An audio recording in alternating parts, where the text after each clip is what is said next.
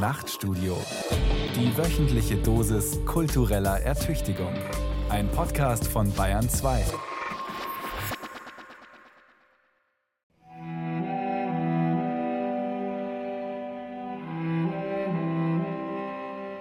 Wie weiß man, wenn jemand richtig traurig ist? Nun, der oder die Betreffende könnte weinen, schluchzen, heulen. Er oder sie könnte auch Trübsal blasen, finster dreinsehen, halbherzig lächeln, niedergeschlagen wirken. Und wenn nicht, gibt es einen bestimmten Menschen, den du der Traurigkeit verdächtigst? Ich wüsste nur gern, wie man sich da im Allgemeinen sicher sein kann. Ein Sekundenbruchteil aus dem Jahrhundertroman Unendlicher Spaß von David Foster Wallace. Das Gespräch zwischen einem stark behinderten Jungen und seiner Mutter. Er ist hypersensibel, sie hochintelligent. Und dennoch, Trauer, zumal fremde Trauer zu fühlen bzw. zu erklären, ist schwer.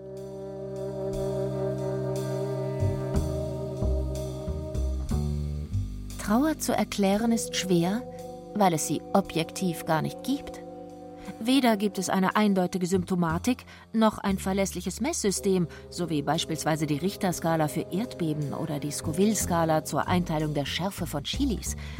Auch wenn die Trauer zu den sogenannten Primäraffekten zählt und jeder Mensch von ihr ergriffen werden kann, ist sie, so Sigmund Freud, ein großes Rätsel. Banal, aber unabweisbar. So viele verschiedene Menschen es gibt, so viele verschiedene Formen der Trauer und so viele verschiedene Wege des Trauerns existieren. Formen, Wege und Spiele. Letztere durchaus im ambivalenten Sinne des Wortes gemeint. Spiel mir das Lied vom Tod oder Trauer und Trug von Thomas Kernert. Schon die Ursachen und Auslöser von Trauer sind mannigfaltig. Man kann über gebrochenes Vertrauen, gescheiterte Liebesbeziehungen, geplatzte Träume, enttäuschte Erwartungen und tausend andere Verlusterfahrungen trauern. Pi mal Daumen könnte man sie vielleicht als ein großes emotionales Minuszeichen definieren. Ein Minuszeichen, das nirgendwo maß- und schonungsloser in Erscheinung tritt als beim Tod eines geliebten Menschen. Dann verwandelt es schnell die ganze Welt in ein einziges Negativum. Wie heißt es in jenem berühmten Trauergedicht von W. H. Auden, bekannt geworden vor allem durch den Film Vier Hochzeiten und ein Trauerfall? Die Sterne sind jetzt unerwünscht. Löscht jeden aus davon. Verhüllt den Mond und niederreißt die Sonne. Fegt die Wälder zusammen und gießt aus den Ozean, weil nun nichts mehr je wieder gut werden kann.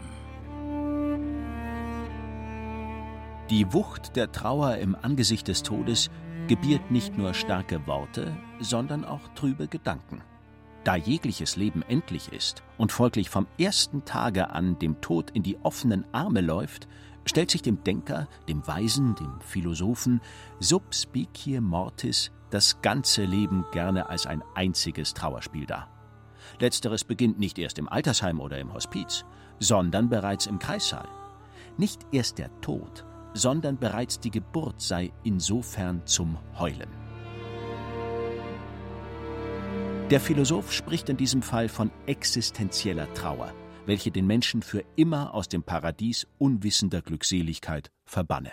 Und der Psychoanalytiker ergänzt, dass die Geburt die Urform des Exodus sei, die erste gravierende Verlusterfahrung überhaupt. Dem Einssein mit der Mutter im Uterus folge die Angst des Getrenntseins von der Mutter. Wir wollen derlei Spielereien aus dem Weg gehen. Machen sie Leben und Trauer letztlich nur deckungsgleich und damit bedeutungslos. Es geht uns nicht um das Leben als Trauerspiel, sondern um das Spiel der Trauer im Leben.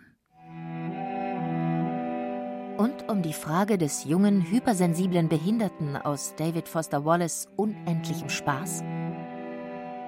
Wie weiß man, wenn jemand richtig traurig ist?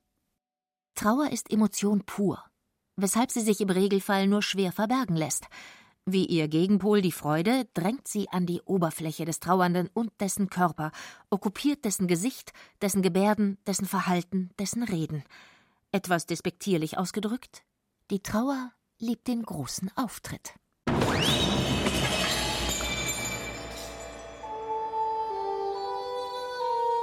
Umso seltsamer, wenn sie ausbleibt.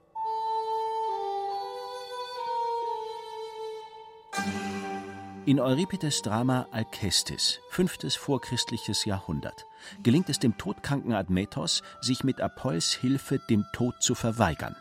Der Chor weiß nichts davon und beginnt sich, irritiert und indigniert, zu fragen: Hört man etwa Stöhnen und Seufzen?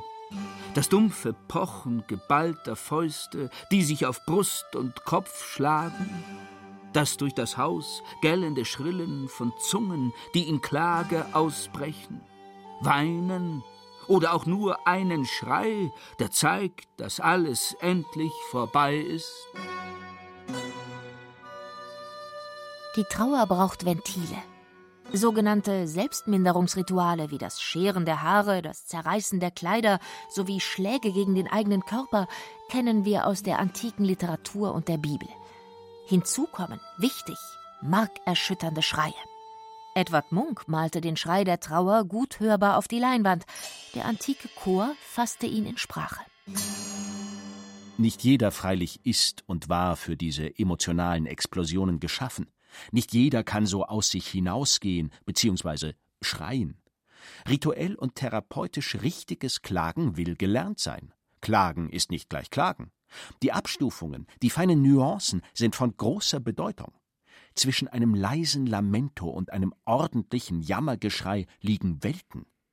Der Tod ist eine ebenso ernste wie komplexe Sache, weshalb es seit frühesten Zeiten fast überall auf dieser Welt Klageexperten gab bzw. gibt. Meist waren es Frauen, die das Metier betrieben, bisweilen aber auch Männer.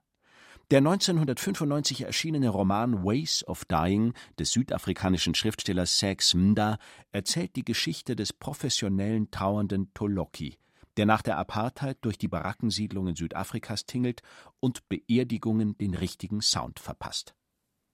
Auch in Griechenland und nicht nur dort kann man heute noch auf Klageweiber treffen. Vornehmer ausgedrückt auf Meurologinnen. Moira bedeutet Schicksal, Logos Sprache. Die schwarz gekleideten Frauen singen bzw. heulen einer langen, vornehmlich mündlichen Tradition entstammende Schicksalslieder für Verstorbene, die sie nie zuvor gekannt haben. Man könnte sie auch Bestattungssängerinnen nennen, aber dies träfe nicht die Intensität der dargebotenen Theatralik, mit der hier professionell und gegen Honorar gejammert wird. Mit Fake hat das nichts zu tun. Es ist ein Spiel, ein Schauspiel, mit dem die Emotionen der Trauer bei den Angehörigen freigesetzt werden soll. Es ist ein Spiel der Reinigung, der Katharsis, ganz ähnlich wie bei den antiken Dramen. Es ist ein Spiel der Interpassivität. Psychologisch ist Interpassivität eine subtile Form der Flucht vor der eigenen Empfindung, sei es Lust oder Unlust, Freude oder Trauer. Anstatt selbst zu lachen, lässt der Interpassive andere für sich lachen.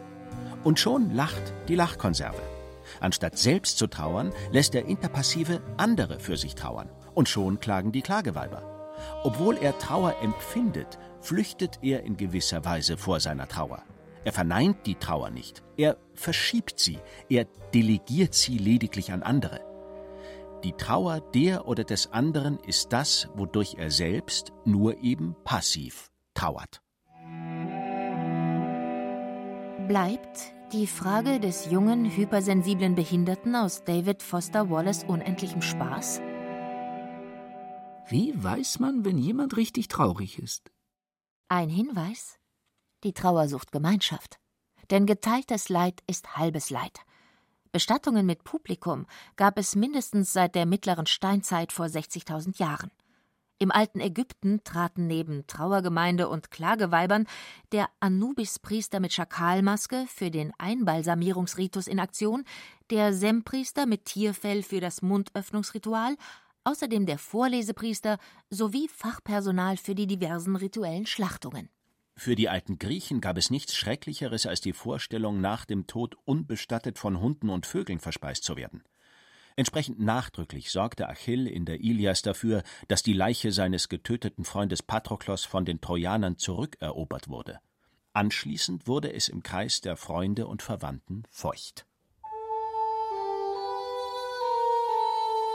Von Achill geführt, stimmten sie die Totenklage an. Die Rossmähnen wehend, umrundeten sie dreimal die Leiche. Tethys ließ ihnen salzige Tränen fließen, dass der Sand und die Panzer nass davon wurden. So viele vergossen sie um diesen großen Krieger, während Peleus Sohn sein Klagelied anstimmte.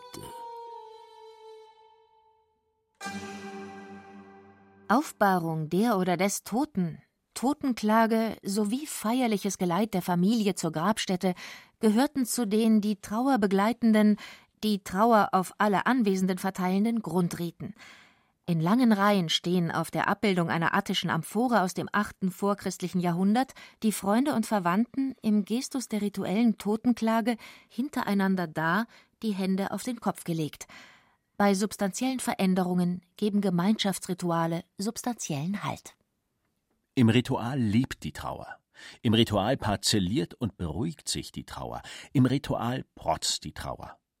Auch wenn sich der soziale und pekuniäre Status eines Verstorbenen seit jeher in den für ihn veranstalteten Begräbnisfeierlichkeiten widerspiegelte und es gerade im alten Ägypten regelrechte Begräbnisorgien gab, kam wohl erst im antiken Rom der Luxustod beim gut situierten Mittelstand an. Während die Armen weiterhin einfach verscharrt wurden, bevorzugten die höheren Stände bis weit in die Kaiserzeit hinein intensive Trauerfeierlichkeiten mit anschließender Verbrennung. In riesigen ober- und unterirdischen Kolumbarien wurde die Asche der Verstorbenen in kleinen Steinnischen fein säuberlich aufbewahrt.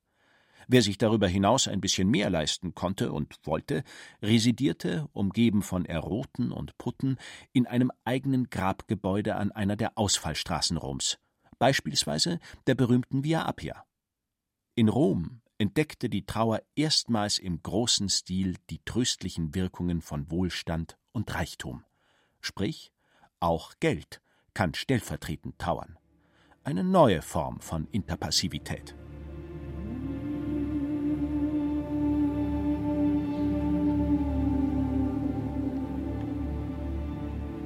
Das genialste interpassive Hilfs- bzw. Entlastungsprogramm für die Trauer, zumindest in unserem europäischen Kontext, legte freilich das Christentum auf. Letzteres versuchte gar nicht mehr erst, die Trauer weiter zu minimalisieren, indem es sie delegierte bzw. parzellierte bzw. dekorierte. Es unterlief sie einfach. Und dies so radikal und apodiktisch wie nur irgend möglich. Seine große Erzählung lautete, jeder Mensch ist substanziell unsterblich.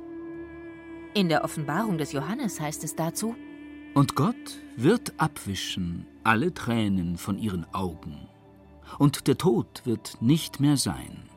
Noch Leid, noch Geschrei, noch Schmerz wird mehr sein.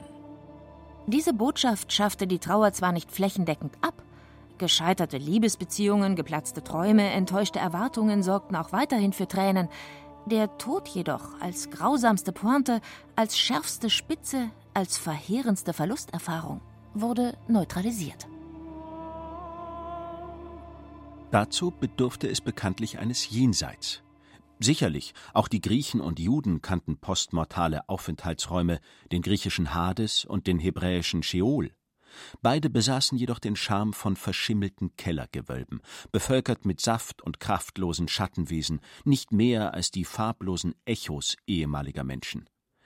Nur einigen ganz wenigen hellenischen Helden, Promis wie Menelaos oder Helena, Achill oder Herakles, finanzierten die Götter ein ewiges Seniorendasein im Haus Elysion, wo sie im Schatten von Weihrauchbäumen dem Würfel- und Lautenspiel frönten oder ein wenig turnten, während, wir zitieren, weil so elysisch Horaz, ungepflügt das Land jährlich Getreide hergibt, ungestutzt ständig der Weinstock blüht, der junge Zweig des nie täuschenden Ölbaums keimt, die reife Feige ihren eigenen Baum schmückt, Honig aus der hohlen Steineiche fließt und von hohen Bergen das Wasser rasch mit rauschenden Füßen herabspringt. Kenner verorteten das Elysion auf den Kanarischen Inseln, heute eher als prämortales Rentnerparadies bekannt.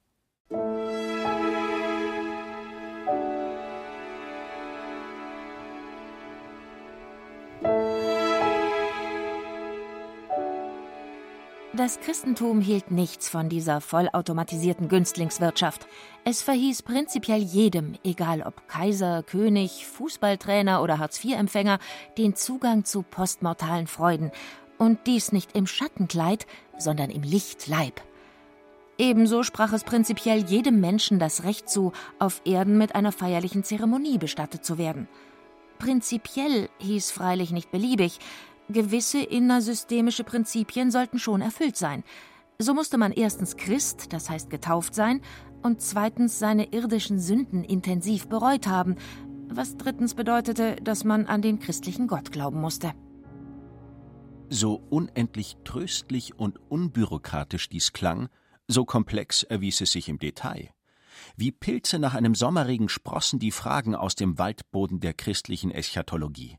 Wohin mit den Nichtchristen, den Nichtbereuenden, den nur scheinbar Bereuenden, den zwar durchaus ehrlich Bereuenden, gleichwohl ein Leben lang äußerst sündhaft gehandelt Habenden?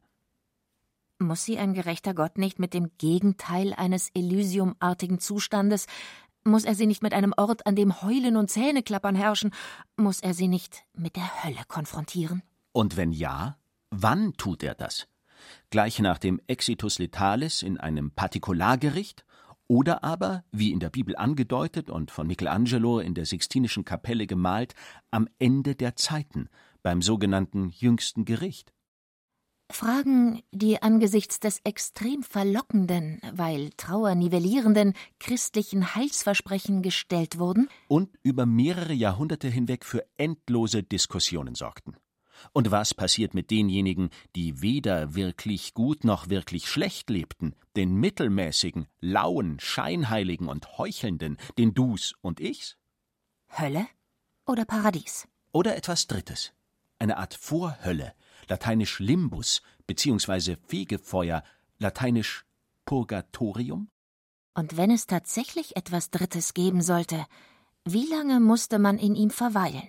Beziehungsweise was musste oder konnte man unternehmen, um im Jenseits Karriere Richtung Paradies zu machen? Und welche Leiber hatten die Höllenbewohner? Ebenfalls Lichtleiber? Oder nur Schatten? Können Schatten überhaupt Höllenqualen erleiden?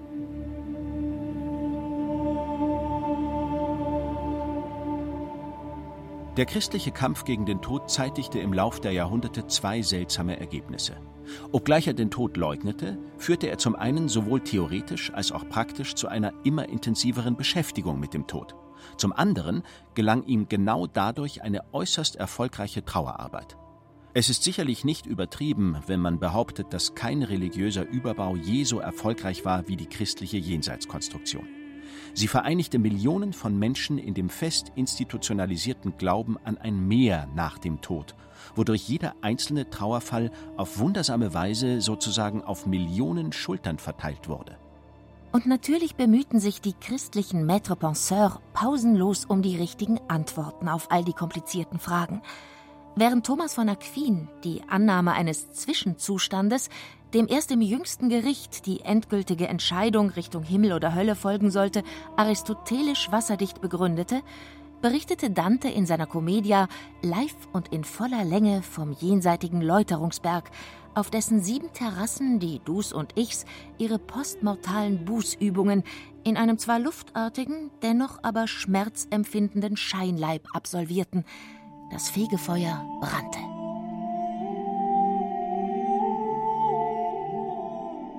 Gleichzeitig begannen die Mönche von Cluny damit, jährlich Tausende von Seelenmessen für ihre Verstorbenen zu zelebrieren, in der Hoffnung, dadurch eine Verkürzung oder gar Tilgung jenseitiger Fegefeuerstrafen zu erlangen.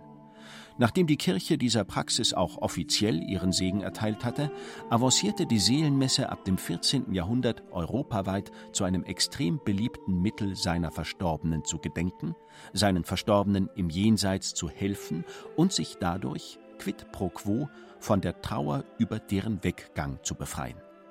Je mehr Seelenmessen man neben den gängigen Exequien, den kirchlichen Begräbnisfeierlichkeiten für einen Verstorbenen im Diesseits lesen ließ, desto hurtiger erklomm jener im Jenseits den Läuterungsberg. Für einen Erzbischof von Canterbury wurden dann schon mal 15.000 Messen investiert. Zur Relation, Für den durchschnittlichen Wiener Stadtbewohner waren anno 1400 rund 30 Seelenmessen guter Durchschnitt, für die Wohlhabenderen bis zu 1000. Mit den Ablassbriefchen kam in der Folgezeit noch eine weitere Form der finanziellen Jenseitsunterstützung hinzu. Natürlich bedeutete dies alles Stress. Doch Stress und Ritual sind zwei Schwämme, die die Tränen der Trauer hervorragend aufsaugen. Jeder weiß, wie gut Arbeit und Mühen von Trauer ablenken. Ebenso bilden Stress und Ritual zwei Paravents, hinter denen sich im Zweifelsfall auch andere, weniger hehre Gefühle hervorragend verbergen lassen. Muss man noch ernsthaft trauern, wenn man schon für das Seelenheil des Verblichenen blecht? Dass die Trauer um den Tod eines nahen Nächsten nicht immer so porentief rein ist, wie es die Pietät verlangt, gehört zu den offenen Geheimnissen der Psychologie. Freude, Lust, Unlust, Trauer, die wenigsten Emotionen verdienen ihre sie scheinbar so eindeutig voneinander abgrenzende Begrifflichkeit. De mortuis nihil nisi bene heißt es nicht zuletzt deshalb, weil gerade dem Mortuis schnell mal ein ungutes Wort von der Zunge hüpft. Zur Trauer gehört die Ambivalenz gegenüber dem Objekt der Trauer, sprich dem Verstorbenen. Der Mensch ist unvollkommen und hinterlässt Kränkungen, Enttäuschungen und Frustrationen, die in den Überlebenden den Trauernden nachwirken. Eben deshalb muss die Trauer, wie es der Psychoanalytiker Eberhard Haas einmal recht drastisch formulierte, das äußerlich verstorbene Objekt innerlich nachtöten. Eben deshalb müssen Grabsteine stets besonders schwer sein, auf dass die Toten nicht als Zombies wiederkehren. Die katholische Trauerarbeit hat sich dieser inneren Ambivalenz perfekt angepasst. Mit ihrem dreigeteilten Jenseits gibt sie der Hoffnung auf ein Wiedersehen ebenso Raum wie der Hoffnung auf ein klammheimliches Nimmerwiedersehen. In ihrem liturgischen Brimborium findet die gesamte Bandbreite der Trauer Platz, lässt sich kanalisieren und, wenn nötig, auch simulieren. Während des Dies Irae erschüttert zu Boden zu starren, erfordert kein großes schauspielerisches Talent. Das Vaterunser mit gebrochener Stimme zu flüstern, gelingt selbst dem Kleindarsteller. Und wenn dann noch das R vom Bach, das Ave Maria von Schubert oder Eric Claptons Tears in Heaven erklingen, schluchzt das Innere ganz von selbst. Die tendenzielle Überbetonung der Trauer, gerade in der Musik, verdankt sich der inneren Wucht dieser Emotion, sehr wohl aber auch der Intention, dem Abschiednehmen ein schützendes Mäntelchen überzuziehen. Auch Trauermusik ist Programmmusik.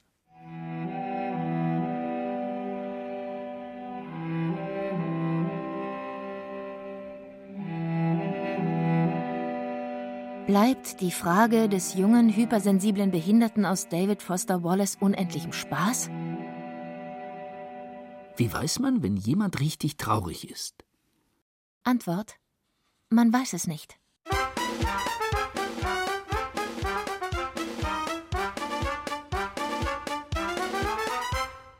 Das Spiel ist immer mit im Spiel. Schon Augustinus hatte das Hineinsehen in das Innere eines anderen Menschen für ziemlich unmöglich gehalten. Die Nominalisten und Logiker des 14. Jahrhunderts verschärften dieses Problem noch. Für sie waren Sprache und Realität, Sprache und Wahrnehmung, Wahrnehmung und Realität sehr unterschiedliche Dinge. Die Frage, ob wir die Substanz der Dinge oder nur ihre äußerlichen Eigenschaften sehen, sorgte für heftige Diskussionen. Bereits William von Ockham Nominalist par excellence, erteilte dem Sehen von moralischen, religiösen oder emotionalen Substanzen eine eindeutige Absage. Eine Skepsis, die wir heutigen mehrheitlich teilen. Jeder Kinobesucher, jeder TV- und Videokonsument weiß, dass Tom Hanks nicht Forrest Gump ist und insofern auch nie substanziell und leibhaftig um Jenny getrauert hat. Er hat diese Trauer nur sehr überzeugend gespielt und dafür einen Oscar bekommen. Und selbstverständlich haben wir Tatortkenner längst gelernt, dass derjenige Angehörige, der besonders theatralisch und nass um den oder die Ermordete trauert, am Ende mit Handschellen abgeführt wird. Viel gravierender freilich ist in diesem Zusammenhang ein ganz anderes Problem. Wie sollen, wie können wir heute noch christlich interpassiv trauern, wenn wir zunehmend an der Tragfähigkeit der christlichen Jenseitsarchitektur zweifeln? wenn es uns kaum noch ernsthaft gelingt, die Tränen unserer Trauer mit Hilfe des Schadstofffilters der christlichen Rituale nachhaltig zu entgiften? Gott ist tot, lautet die Maxime im Echoraum des europäischen Durchschnittsatheismus. Mit dieser Phrase lässt sich der postmoderne Alltag bequem und effizient bewältigen. Und das ist gut so. Ohne metaphysisches Sperrgepäck, und das christliche Jenseits ist wahrlich ein wuchtiger Rucksack, lässt sich freier denken, freier fühlen und freier konsumieren. So what? Eine existenzielle Krise, eine Delle, eine Leerstelle verspüren wir höchstens dann, wenn irgendetwas die bequeme und effiziente Bewältigung unseres Alltags in Frage stellendes geschieht. Wenn beispielsweise eine problematische Verlusterfahrung eintritt und nachhaltig verarbeitet werden will. Doch auch dann gilt, Menschen sterben täglich, und natürlich trifft es immer irgendwen, der damit klarkommen muss. Unser öffentlicher Diskurs macht kein großes Aufheben darum, behandelt den Tod als reine Privatsache. Öffentlich existiert kein Tod. Nur ganz wenige Menschen sterben spektakulär genug für eine persönliche Zeitungsnotiz. Eine gewisse öffentliche Relevanz erfuhr der Tod zuletzt immerhin im Fall Covid-19. Über eine Million Infizierte starben an oder mit Corona in den ersten zwei Jahren allein in Europa. Jeder dieser Verstorbenen hinterließ, statistischen Spekulationen zufolge, im Durchschnitt rund neun trauernde Angehörige bzw. Freunde, macht neun Millionen Menschen, die sich allein in diesem Sonderfall durch den langen Prozess der Trauer hindurcharbeiten mussten und noch immer müssen. Doch auch bei Corona standen eigentlich nie die Toten bzw. deren Angehörige im Zentrum der öffentlichen Aufmerksamkeit, sondern immer nur deren Zahl. Der Zahlenfetisch der täglichen Wasserstandsmeldungen ließ die Toten wie durch einen Taschenspielertrick regelrecht hinter den Zahlen verschwinden. Dahinter mag lediglich das Bemühen um Objektivität stecken. Statistiker beschäftigen sich nun mal mit Zahlen und nicht mit Seelen. Wer will, könnte dahinter aber auch eine schleichende Tendenz zur Entfremdung im Sinne von Entsensibilisierung sehen. Das Lebensgefühl des noch immer jungen, aber bereits volljährigen 21. Jahrhunderts orientierte sich bislang weder an der Figur des engagierten Aktivisten im 68er-Modus, noch an der Figur des verbissenen 80er-Jahre-Karrieristen, siehe Gordon Gecko in Wall Street, und auch nicht am hedonistischen Sakralgegenstand der Nullerjahre, dem Premium-Sneaker von Armani, Prada oder Dolce. Den Leithammel der Leitkultur gibt heute eher der Antihedonist, der hippe, coole, alles verachtende Zyniker, beziehungsweise die taffe, resiliente, mit erbarmungsloser Eloquenz bewaffnete Influencerin, beide mit viel Durchblick, aber wenig Empathie gesegnet, es sei denn für Veganismus oder die Erhaltung des Regenwaldes am anderen Ende der Welt. Trauer ist für sie kein webtaugliches Gefühl, sondern eher ein analoges Ärgernis, weshalb dem Trauernden schnell der Ruf entgegenschallt Reiß dich zusammen. Wer will einen heulenden Risikokapitalmanager, eine apathische Marketingstrategin? Wohin also mit unserer Trauer? Egal ob tief empfunden oder gut gespielt. Dass sie ritualisiert, parzelliert, interpassiv delegiert, verarbeitet, verjenseitigt, bewältigt oder, wenn nötig, behandelt werden muss, steht außer Zweifel. Ihre Kraft als Minuszeichen bleibt gewaltig und gefährdet unsere Gesundheit, psychisch, aber auch physisch. So berichtete kürzlich die New York Times. Innerhalb der ersten drei Monate, dies zeigten Untersuchungen mit hinterbliebenen, trauernden Eltern und Ehegatten, ist deren Wahrscheinlichkeit, selbst zu sterben, doppelt so hoch wie bei Nicht-Betroffenen. Und auch nach einem Jahr liegt sie immer noch bei 10 Prozent über dem Durchschnitt.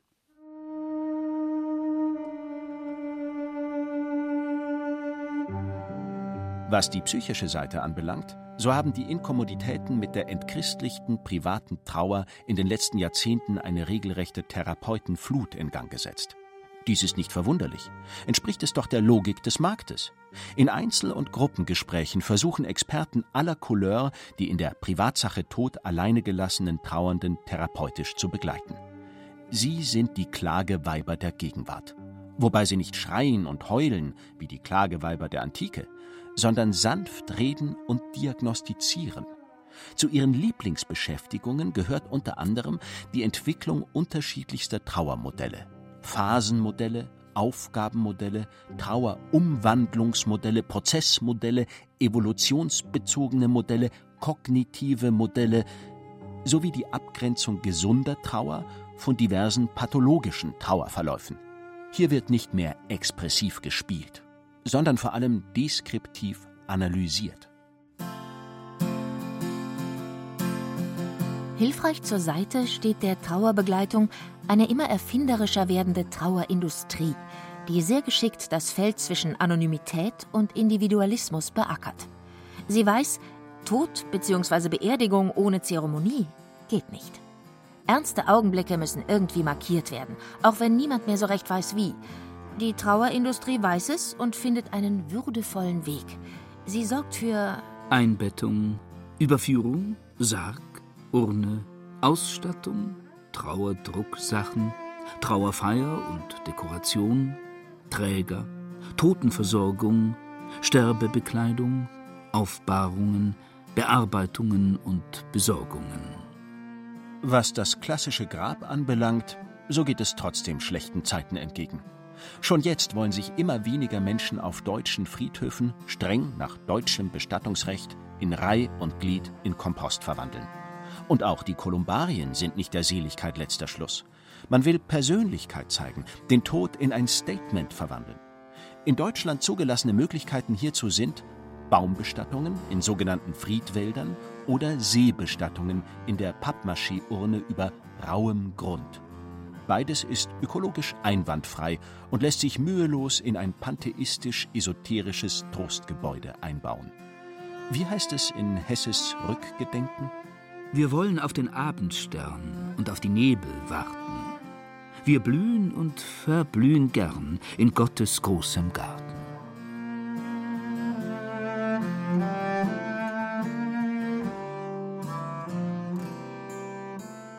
Nicht gestattet sind bis dato in Deutschland Flussbestattungen, Luftbestattungen, Weltraumbestattungen und Diamantbestattungen, wobei es selbstverständlich Mittel und Wege gibt, den deutschen Verbotsfetischismus weiträumig zu umgehen.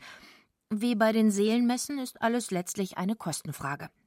Für einen sogenannten Erinnerungsdiamanten braucht es neben dem pekuniären ein paar Haare des Verstorbenen oder rund 500 Gramm Kremationsasche sowie etwas Geduld. Und schon lässt sich Opa ebenso dezent wie individuell an den Finger stecken oder um den Hals hängen. Mit Scherz gegen Schmerz. Warum nicht? Der Markt der Möglichkeiten ist groß und bietet jedem Lifestyle seinen Die-Style.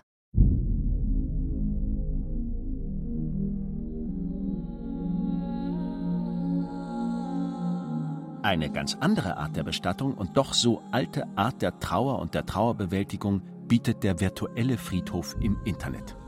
Das Internet ist der neue Sozialraum mit stets neuen Spielmöglichkeiten. Spielmöglichkeiten nicht nur für die Lebenden, sondern indirekt auch für die Toten. In der Parallelwelt Internet unterliegt die Zeit nicht mehr ihren eigenen Gesetzen. In der Parallelwelt Internet kann die Vergangenheit mit einem Klick zur Gegenwart mutieren und dies bis in alle Zukunft. Will heißen, wer im diesseitigen Leben bereits längst entschlafen ist, kann im Internet dennoch virtuell präsent sein. Clicken on Heaven's Door. Das Internet macht's möglich. Und dies nicht nur für den engeren Verwandten- und Bekanntenkreis, sondern WWW, weltweit gewebt. Jeder auf dieser Welt kann die Internettoten mit Bildern, Musik, Videos, Texten, Anekdoten, virtuellen Blumen oder Kerzen anklicken.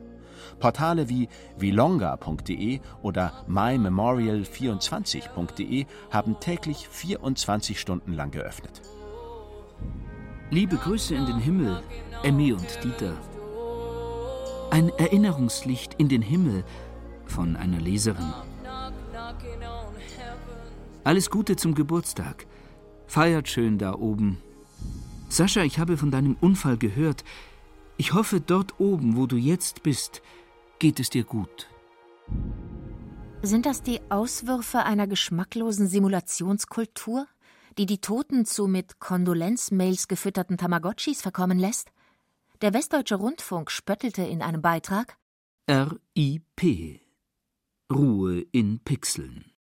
Oder entsteht hier gerade mitten im Profanen ein neuer interkultureller Sakralraum, ein neuer digitaler Himmel, ein neues Mega-Jenseits, bevölkert von Millionen von ätherischen Leibern aus rasterförmig angeordneten Farbpunkten? Wo ist der neue Thomas von Aquin, der diese Möglichkeit theoretisch auslotet? Wo ist der neue Dante, der dieses digitale Reich zusammen mit Steve Jobs bereist?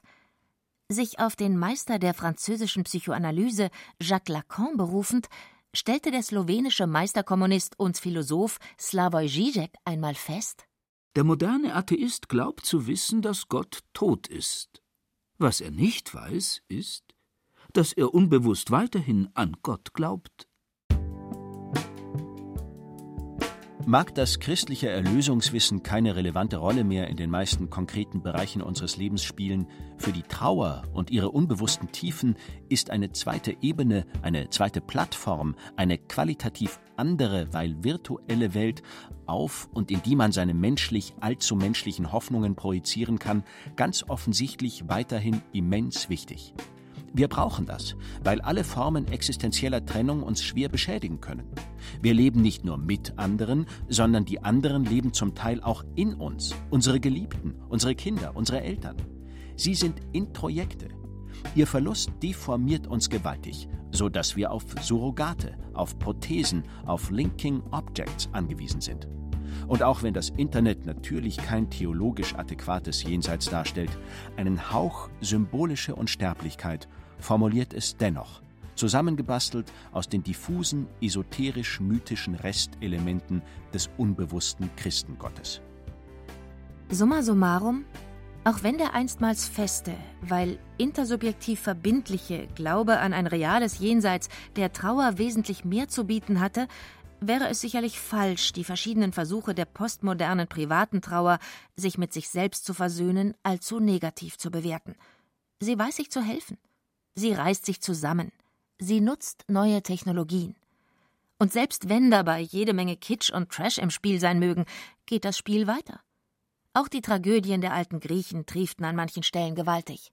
Wenn die postmoderne Trauer einen veritablen Schwachpunkt besitzt, dann eher dort, wo sie ihre selbstgebastelte kryptochristliche Privatheit verlässt und mit großer Geste an die Öffentlichkeit geht wo sie sich coram publico als Trauer darzustellen versucht und bei dieser Performance am Ende nur das eine erntet Lächerlichkeit. Drei dieser öffentlichen Trauerlächerlichkeiten seien hier kurz dargestellt. Die offizielle Trauer. Die armierte Trauer? Sowie die neutralisierte Trauer.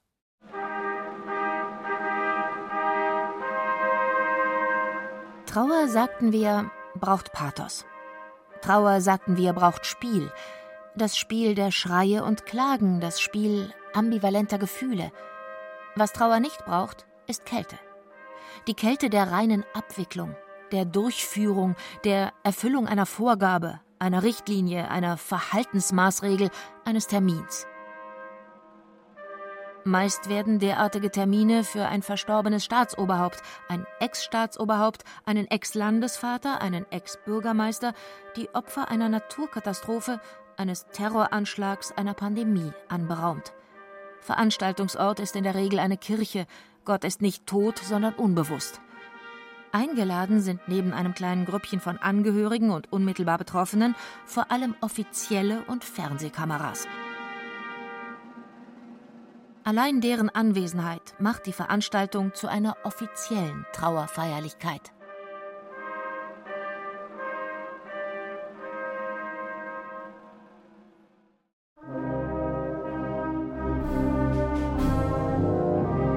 Das einzige und wichtigste Gesetz einer solchen offiziellen Trauerfeierlichkeit lautet, Niemand darf aus der schwarz gedeckten Reihe, der schwarz gedeckten Kleiderordnung, der schwarz gedeckten Stimmung fallen.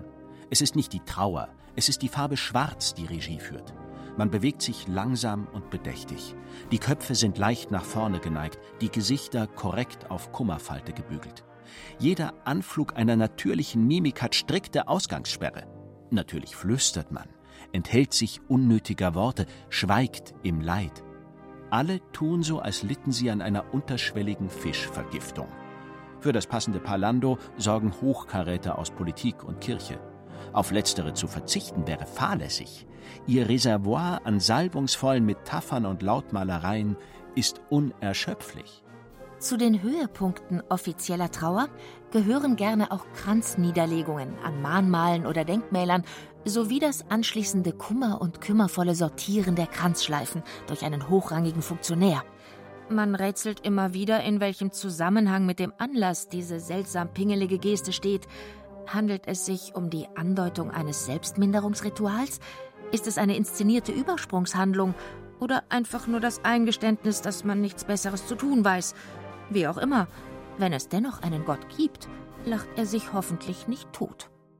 Ganz anders, weil wesentlich authentischer, aber auch wesentlich problematischer präsentiert sich die armierte Trauer in der Öffentlichkeit.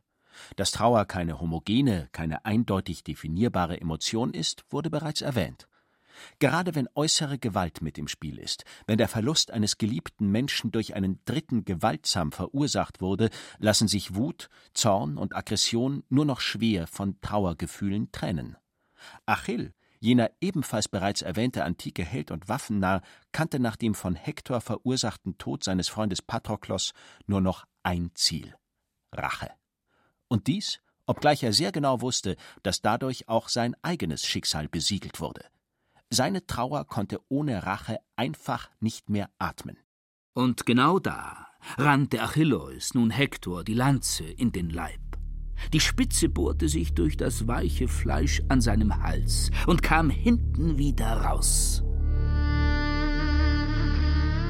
Kaum ein Motiv durchbohrt zivilisierte Gewohnheiten, Gebräuche, Gesinnungen und Rechtsgrundsätze gründlicher als die Vergeltung. Auch wenn sie nichts ungeschehen machen kann und die Trauer nicht stillt, bietet sie sich immer und immer wieder als bestechend logische Alternative an. Damals wie heute. Tausende von öffentlichen und offiziellen Trauerfeierlichkeiten fanden nach dem 11. September 2001 in den USA statt. Tausende von mehr oder minder ergreifenden Zeremonien, bei denen die Farbe Schwarz Regie führte. Wirklich sichtbar in ihrer Wut, Verletztheit und Ohnmacht wurde die öffentliche Trauer über die Ereignisse jenes Tages jedoch vornehmlich immer dann, wenn sie sich bewaffnete, sich armierte, wenn Offizielle von Sanktionen, Bestrafungen und Vergeltung sprachen. In diesem Sinne verkündete Präsident Bush am 20. September Heute Abend sind wir ein Land, das sich der Gefahr bewusst geworden und aufgerufen ist, die Freiheit zu verteidigen. Unser Schmerz wurde zu Wut und Wut zu Entschlossenheit. Mit dieser Entschlossenheit rief er den Kampf gegen den Terror aus und avancierte, obgleich bis zum Morgen des 11. September eher belächelt als beliebt, zu einem würdigen Nachfolger des Achill. Am 7. Oktober begann mit dem Einmarsch der NATO-Truppen in Afghanistan die Operation Enduring Freedom. Im März 2003 besetzten die USA und deren Verbündete ohne UN-Mandat den Irak. Die Tatsache, dass Trauer sich immer dann öffentlich am glaubhaftesten darzustellen vermag, wenn sie sich als Gewalt externalisiert, beschämt die Politik. Sie beschämt aber auch den Mann und die Frau von der Straße. Warum passt Rache so gut zur Trauer? Und warum ist diese armierte Trauer so populär?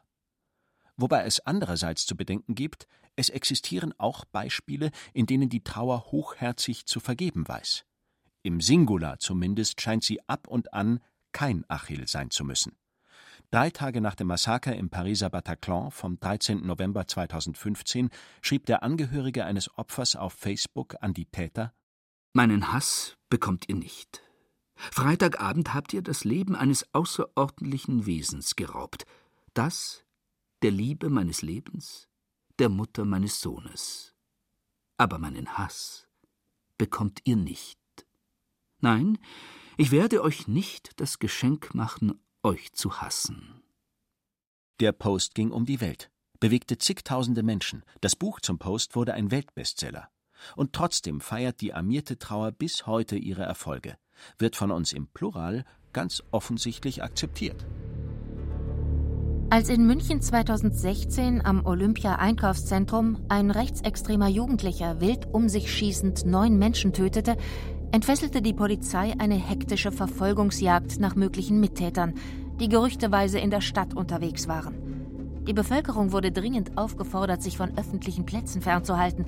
Der U-Bahn-Betrieb wurde eingestellt, die Uniklinik auf ein Katastrophenszenario vorbereitet. Allenthalben in der Innenstadt liefen Männer mit Schnellfeuerwaffen herum, was zu Verwechslungen führte und die Lage noch unübersichtlicher werden ließ. Der Staat schrie förmlich auf, war geschockt manövrierte sich in einen immer hysterischer werdenden, letztendlich fast slapstickartigen Aktivismus, der seinerseits viele Passanten in Todesangst versetzte und zu zahlreichen Verletzungen führte. Man könnte von einer klassischen Überreaktion sprechen, man kann aber auch von einem heftigen Ausbruch armierter Trauer sprechen. Eine tragische Lächerlichkeit lag in der Luft.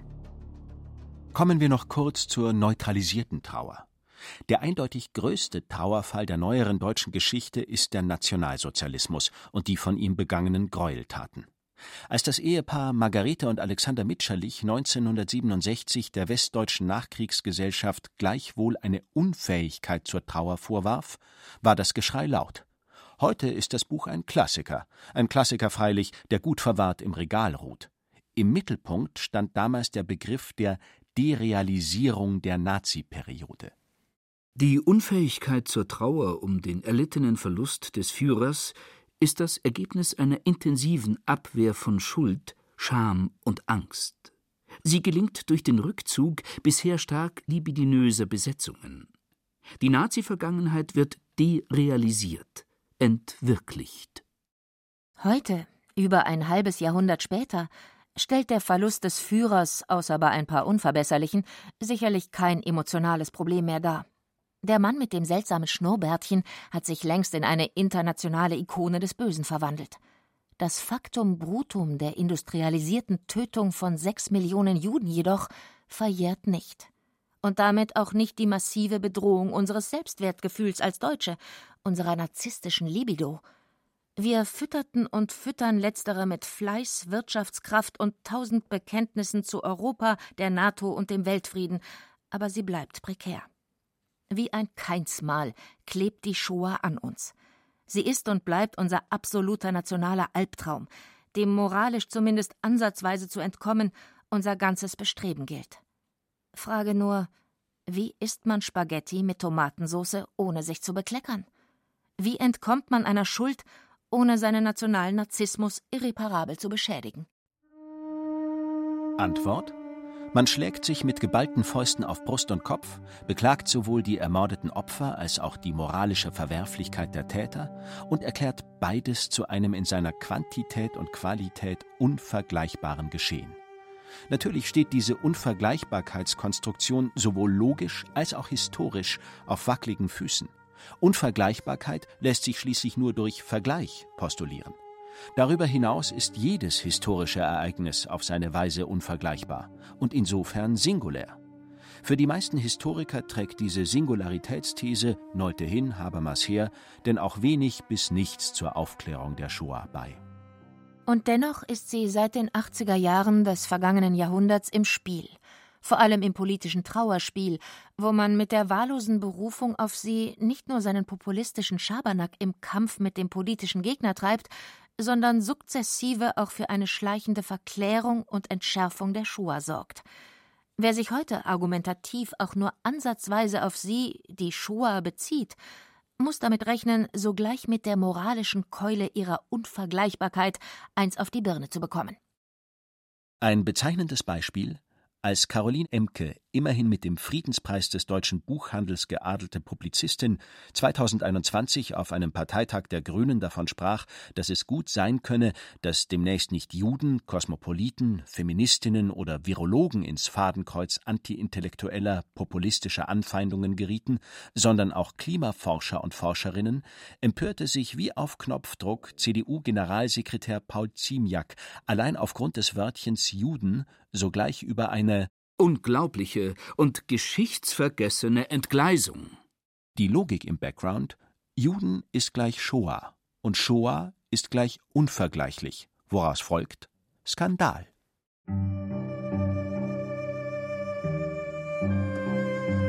So lächerlich diese Formel ist, so gerne und oft wird sie in jede politische Richtung angewandt. Mit dem Effekt, dass die Shoah auf diese Weise immer nachhaltiger vom politischen Diskurs separiert und in eine semantische Ausnahmeposition manövriert wird. Sie ist kein reales Signifikat mehr, sondern eine Leerstelle mit Heiligenschein, konserviert in ihrer unvergleichbaren Ausnahmestellung. Zwar wird über sie in Schulen und Medien ununterbrochen gelehrt, zwar künden allerorten ambitionierte Holocaust-Mahnmale und Museen von ihr, dennoch ist sie in einem sehr konkreten Sinn bedeutungslos. Oder wie es Henry Siegman, ein Senior Fellow des amerikanischen Council on Foreign Relations und Überlebender des Holocaust, ausdrückte: Auf der Unvergleichbarkeit des Holocaust zu bestehen, bedeutet letztendlich auf seiner Bedeutungslosigkeit zu bestehen. Gleich die irrelevante Shoah insofern nicht in gewisser Weise jenen Frozen Introjects, von denen der Psychoanalytiker und Trauerforscher Peter Ciobacchini sprach, sie liegen den Trauernden so unverdaulich im Magen, dass sie nicht an sie herankommen. Liegt die Shoah nicht ähnlich abgekapselt als innerer Fremdkörper in einer geheimen Gruft, wie von den Psychoanalytikern Maria Török und Nicolas Abraham beschrieben? Wird hier nicht auf eine ganz andere und doch so gleiche Weise versucht, das Objekt der Trauer zu derealisieren, zu neutralisieren? Auf dass es nur ja nicht unser Selbstwertgefühl allzu wirklich in Mitleidenschaft zieht? Sind wir, wenn ja, noch immer unfähig zu trauern? Die Mitscherlichs diagnostizierten in ihrem Klassiker von 1967 als Folgen der Derealisierung der Nazi-Vergangenheit eine Tendenz unseres Staates zu autoritärer Verwaltungsroutine und sterilen Reaktionsweisen. Könnte es sein, dass diese Tendenz zur Sterilität auch heute noch auf unseren öffentlichen Umgang mit Trauer abfärbt? Könnte es gar sein, dass wir eben deshalb auch die Katastrophe der Covid-19-Epidemie so cool und abgebrüht hinter Zahlen und Hospitalisierungsinzidenzen verstecken?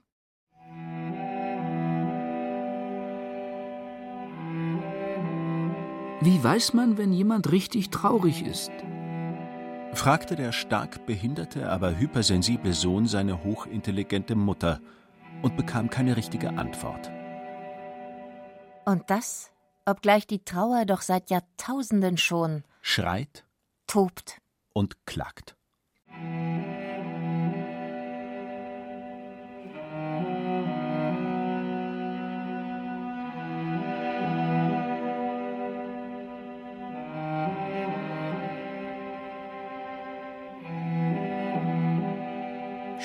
Mir das Lied vom Tod oder Trauer und Trug von Thomas Kernert. Es sprachen Thomas Birnstiel, Caroline Ebner und Peter Weiß. Technik Christiane Gerhäuser-Kamp. Regie Thomas Kernert. Redaktion Thomas Kretschmer. Eine Produktion des Bayerischen Rundfunks 2021.